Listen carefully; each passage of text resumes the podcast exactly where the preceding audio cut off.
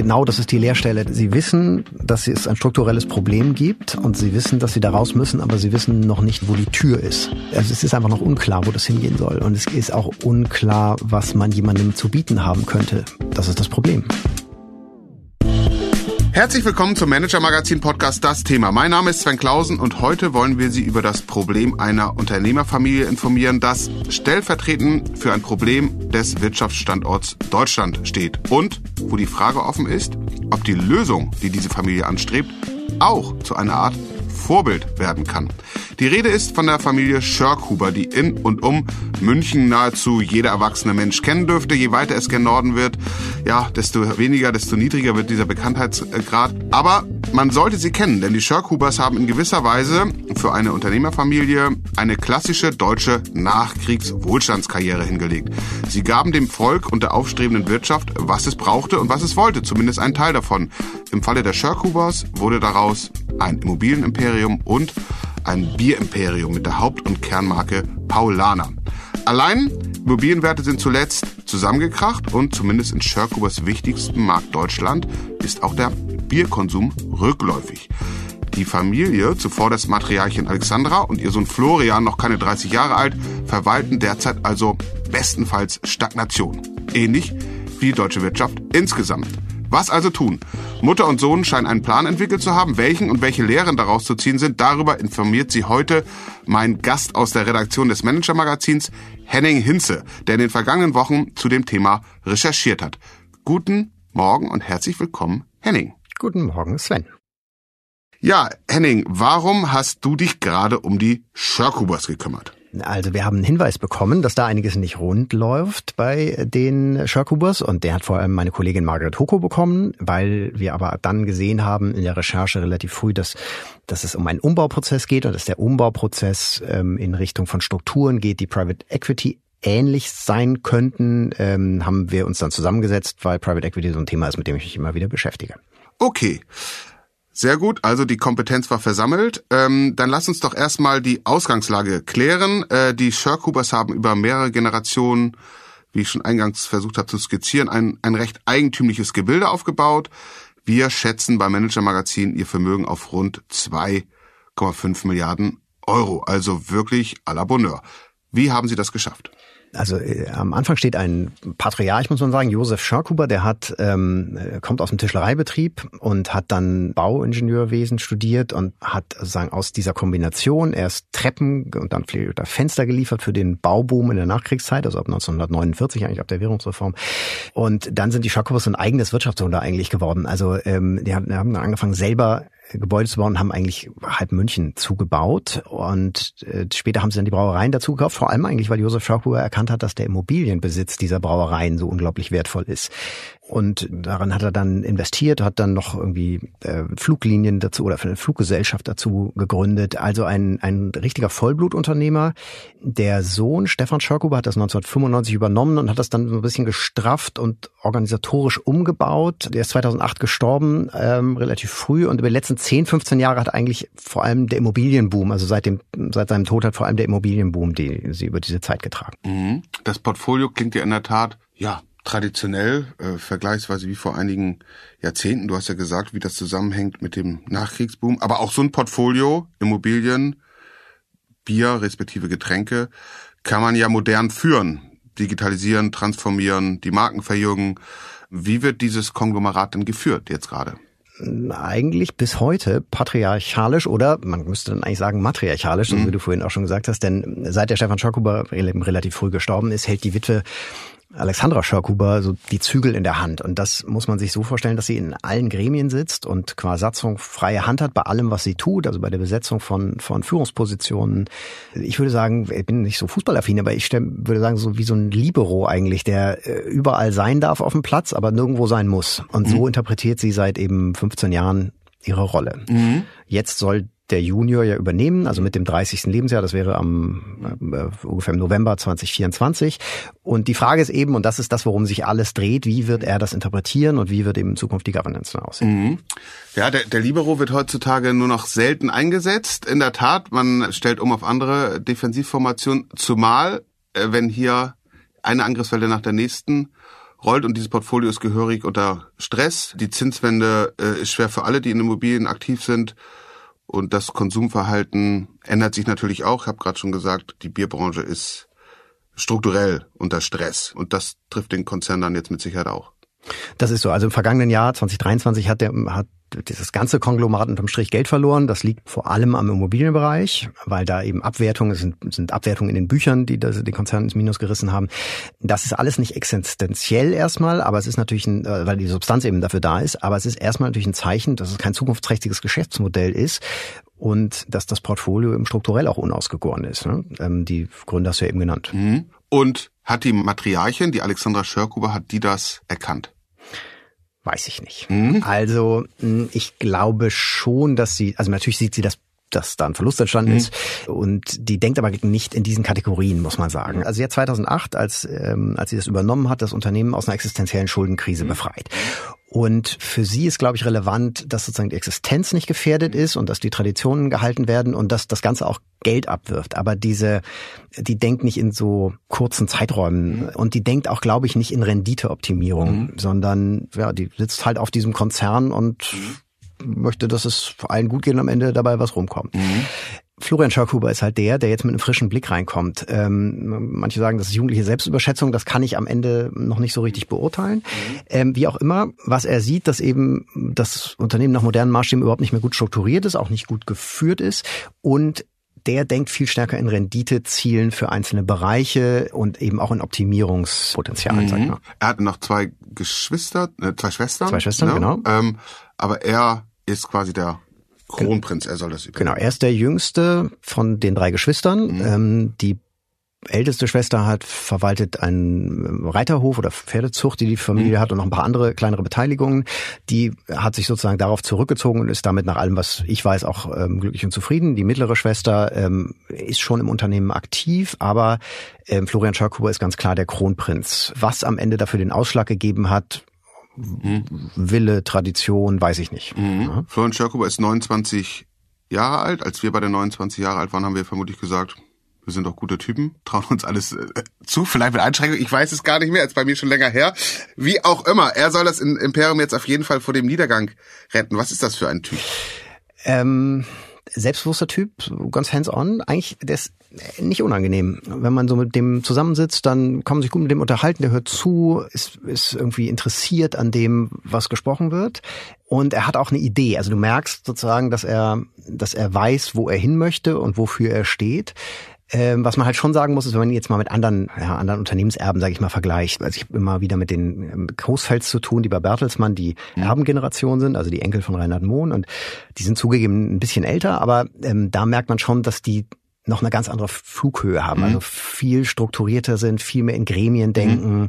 viel mehr in Gesamtzusammenhängen. Und der Florian Schörkuber ist eher so ein vielleicht auch im Moment wegen seines jungen Alters noch, weiß ich nicht genau, aber eher so jemand, der äh, mit Schwung irgendwo reingeht. Ja, mhm. Er sieht ein Problem und dann packt er das an und dann löst er das sozusagen in dem Moment. Und der wäre jetzt echt nicht der Typ, der jetzt sagt, das, äh, dafür ist aber jetzt, keine Ahnung, der Aufsichtsrat zuständig oder das muss bitte mal der Ausschuss hm, hm, hm, klären, sondern der greift halt dann rein. Das geht bis in Kleinigkeiten halt. Die haben dann irgendwie so ein Gasthaus in München, das relativ bekannt ist und welches ist das? Der Bogenhauser Hof.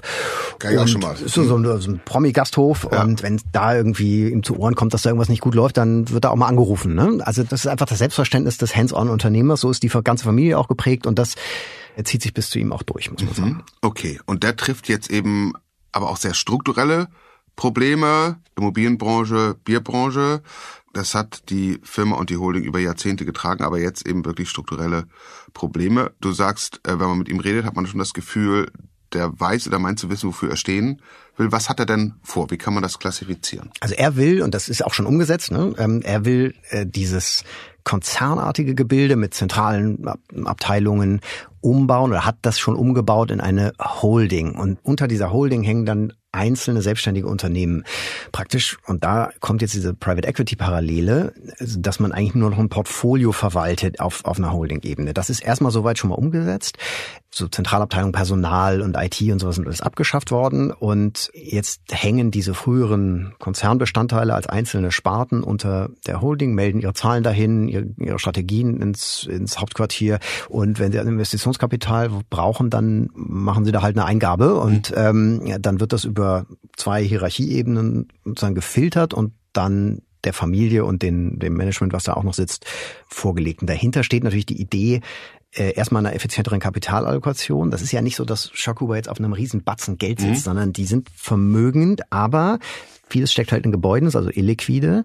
Und deshalb geht es schon auch darum, was machen wir denn mit dem der Kohle, die wir zur Verfügung haben. Und der zweite Teil der Idee ist natürlich, dass man unter so einer Holding auch leichter was verkaufen kann, was da drunter mhm. hängt, oder etwas dazu kaufen kann und das dann nachher da drunter hängt. Mhm.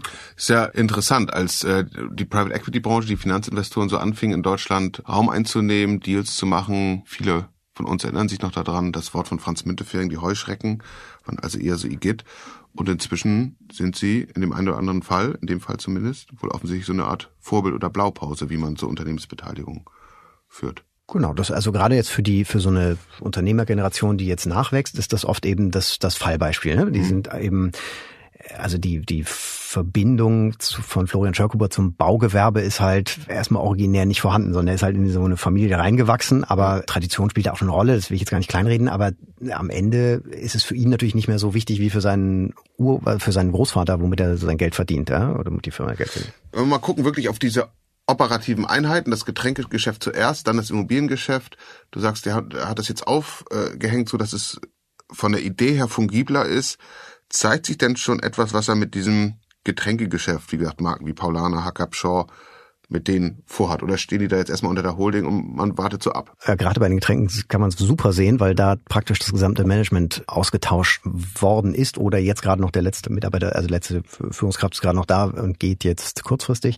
Also wie auch immer, man sieht jedenfalls, dieses gesamte Unternehmen wird einmal umgedreht und der Grund ist, dass sie durchaus auch Florian Schörkhuber persönlich die Idee hatte, man muss das stärker internationalisieren und dann äh, dazu gehört eben, dass man bestimmte Marken stärker entwickelt, zum Beispiel die Marke Paulaner und, und dahinter steht eben die Idee, dann sich zu trennen von Nebengeschäften oder sagen wir von kleineren äh, Geschäften und und stattdessen sozusagen so eine Internationalisierung zu fahren. Und ganz schlau eigentlich muss man sagen, der Bierabsatz ist rückläufig, hattest du ja vorhin gesagt, zumindest in Deutschland. Und sie haben mit Paulaner Spezi so einen Erfolg gehabt in den vergangenen Jahren. Und das wollen sie jetzt nochmal wiederholen mit einer Limo, die jetzt im Februar, glaube ich, auf den Markt kommt und in den USA noch mit einem vergleichbaren Getränk. Also das heißt, sie weiten auch das Portfolio so ein bisschen mhm. aus. Alles unter diesem dieser jeweils in dem Land stärksten Marke, das ist in dem Fall meistens Paulaner. Und das ist eine, eigentlich eine totale Abkehr von der Strategie des bisherigen Managements, die stark auf regionale Marken gesetzt mhm. hatten, weil man eben in Deutschland zumindest mit Regionalmarken einen höheren Kaufpreis erzielen mhm. kann. Ja. Mhm. Interessant. Also äh, klingt jetzt einerseits nicht doof. Mhm. Ja, kommt darauf an, was man will. Ne? Ja. Also wenn man die, wir haben ja mit Leuten da gesprochen, die für die alte Strategie verantwortlich ja. waren und die haben gesagt, naja, also wir können schon sehr gut begründen, warum wir das bisher so gemacht haben, weil das eben sehr rentabel war. Und wenn man jetzt so ein Ausbruchsszenario wagen will und will aus Paulana einen internationalen Braukonzern machen mit einer großen Limo-Sparte, dann ist das schon ähm, ein Weg, den man gehen kann. Äh, die Frage ist, ob das ein realistisches Ziel ist. Genau, man hat dann natürlich andere äh, andere Konkurrenten mit den anderen globalen Playern, Coca-Cola äh, etc. arbeitet man, während es ja jetzt heute nicht unser Thema, aber schon interessant, wie gerade auch in dem Markt regionale Marken gerade wieder am Entstehen sind und häufig auch gute gute Renditen erzielen. Also gerade im, im Konsumermarkt äh, und auch im Getränkemarkt kommen ja kommen viele regionale Marken sozusagen auf den Markt. Gut, verstanden. Wie ist es beim Immobiliengeschäft? Das ist vermutlich ein bisschen komplizierter, weil kann man nicht so leicht drehen, ist illiquide. Ja, Immobiliengeschäft ist bei denen zweigeteilt. Äh, das eine ist Immobilienentwicklung, was ja auch eine Keimzelle des Unternehmens ist. Und dann hat sich eben über diese lange Zeit ein erheblicher Immobilienbestand aufgebaut. Das war lange in einem in einer Gesellschaft. Und der erste Schritt, den sie dann mal gemacht haben, schlauerweise, ist, das in zwei Gesellschaften zu trennen, damit, wenn dabei in der Immobilienentwicklung etwas schief geht, nicht der Immobilienbestand sagen mit in der Haftung ist, sage ich jetzt mal mhm. laienhaft. Ja. So, und der Immobilienbestand ist im Moment, reißt den Konzern ins Minus, weil da abgewertet wird, aber das, also einfach durch, durch äh, Marktwertentwicklungen. Aber da können sie jetzt im Moment gar nicht viel machen. Das mhm. Muss man abwettern und der Bestand ist ja erstmal da. Das Hauptproblem, an dem sie arbeiten müssen und was auch sozusagen im Konzern als das große Problem des Konzerns gilt, ist, dass das Entwicklungsgeschäft leer zu laufen droht. Mhm. Die haben große Bauprojekte, die laufen aber nur noch so bis 2025, 2026. Und dann gibt es so ein paar tja, so, so, so ein paar Leichen im Portfolio, wie das Esso-Gelände hier in Hamburg. Das ist so ein, direkt an der Reeperbahn. Und da hatten sie große Pläne, haben aber die Kultur einfach nicht verstanden und haben sich verzockt. Also das ist etwas, wo sie sagen raus mhm. müssen jetzt und ansonsten herrscht da weitgehend Ebbe, muss man sagen, im, mhm. im, ähm, in der, im Portfolio oder in der Entwicklungsabteilung. Die haben in den vergangenen Jahren auch wegen hoher Preise nicht gekauft. Das kann man jetzt gut oder schlecht finden, aber am Ende haben sie jetzt nichts mehr zu tun ab irgendwie 2026, jedenfalls keine großen Projekte mehr. Und das Problem ist, dass der Vorlauf so irre lang ist. Also es gibt jetzt einen neuen Geschäftsführer für diesen äh, Development-Bereich, der hat zum Jahresbeginn angefangen und alles, was der anpackt, wird aber frühestens Ende der 20er Jahre überhaupt zu einer Baustelle. Das mhm. heißt, so wie es im Moment aussieht, gibt es so zwischen 2026 und 2029 oder so gibt es eigentlich gar nicht so viel, was es zu tun gäbe. Das heißt, da macht diese Immobilienentwicklung macht so eine richtige Delle dann. Mhm. Ja.